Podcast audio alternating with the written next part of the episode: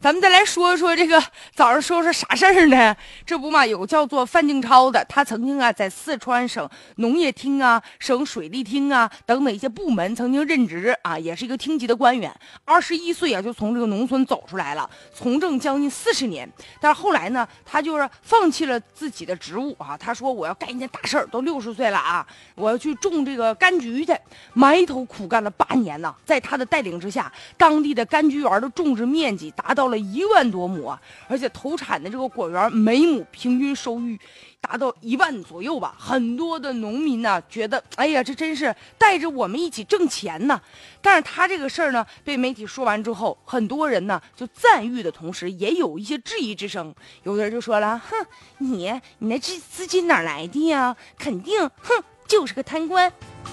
哎呀，受到这样的指责之后啊，范静超觉得自个儿特别的委屈。他说：“我启动这个项目的时候，这十万多元资金是我自己的积蓄；而这个果园扩大到一百亩的时候，我的钱都是亲戚朋友拼凑来的；扩大到六百亩的时候，我带着我家里人把我成都的房子和我父亲的房子都卖了，因此家里人之间的关系特别紧张。他妻子现在就看到这样的报道，心里其实也挺不是味儿的，就觉得说我做个事儿。”儿了，然后现在还吃力不讨好的，怎么吃了苦了，莫名其妙还给自己抹了黑呢？要说确实啊，作为一个这个。厅级的一个官员，他呢退休之后知道去创业去，本来是一个充满正能量的一个好事儿，结果现在你看充满的是心酸。有些人吧就这样胡搅蛮缠不讲理，然后还抨击别人，总是充满着一切的质疑啊。本来吧就有一些事儿，你要有证据行，你没有证据，无据可查，无理可依的情况下，你不要轻易的就随便说这些，这不是对别人的一种侮辱吗？啊，人家退休了，人家创业了，怎么着就是贪官呢？人家就不能说？攒点钱啊，然后买车买房的，怎么就一定就是灰色收入呢？如果说提拔比较快，有一些人他确实是很有工作能力的。现在我们也鼓励要任用一些年轻的干部，提拔完了之后，别人保证啊有白眼儿，就说了，这都靠关系，这都不知道这都咋上来的。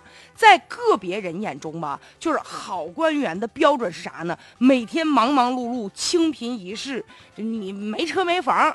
这才行呢，所以吧，我们常说一句话啥呢？就是不要一竿子打翻了一船人。我们确实存在有一些哈，这个个别的反这个贪腐的一些官员，但不是所有人都这样啊。这公务员呢，他无非就是职业当中的一种，有他的优势，但也有他的劣势。我们不能是惯性思维，就觉得他一定怎么怎么样，就有些想法过于的偏激了。所以就在前不久，你看四川这个乐山不还有七名扶贫的干部嘛？就因为出车祸了，所以呢，一时之间很多人就开始，有的人甚至落井下石啊，说那话才难听呢。这样的冷言冷语，确实也让人很心寒呢。